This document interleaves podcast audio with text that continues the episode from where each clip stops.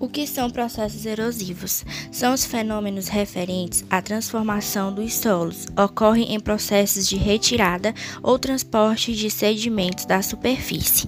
A ação antrópica pode intensificar tal processo, provocando o surgimento de inúmeros problemas. Eles acontecem a partir de etapas de desgaste, transporte e sedimentação das rochas ou do próprio solo. Erosões causadas pelas ações naturais. A eólica. Ela atua nas regiões desérticas, levando partículas finas de solo, o que acaba esculpindo rochas através do tempo. A glacial.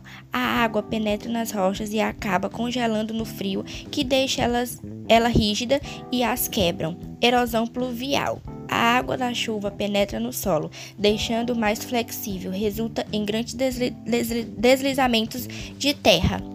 Erosão fluvial.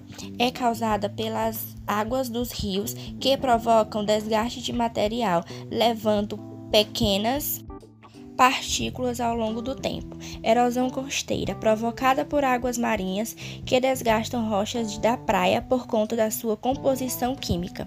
As consequências dessas erosão são consequências, consequências perda das propriedades nutritivas do solo, altera a quantidade das águas, morte da fauna e flora do fundo dos rios e lagos por soterramento, deslizamento de terras em áreas habilitadas, provocando soterramento de casas e mortes.